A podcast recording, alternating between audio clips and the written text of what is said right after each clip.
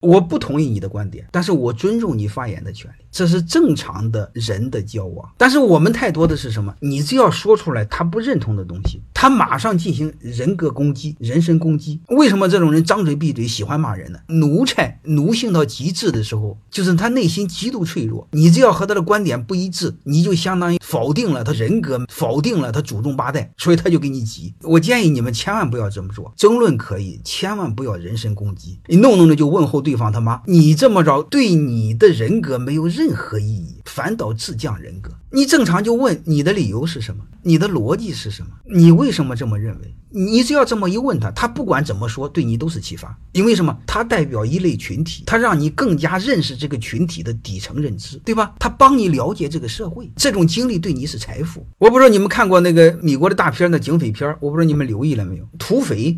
他们打对方，杀对方。一看对方又有小孩儿，双方主动的先不打，先把孩子藏起来，然后开始干。即便是个土匪，就知道相互尊重，叫道义有道。难道我们连土匪都不如吗？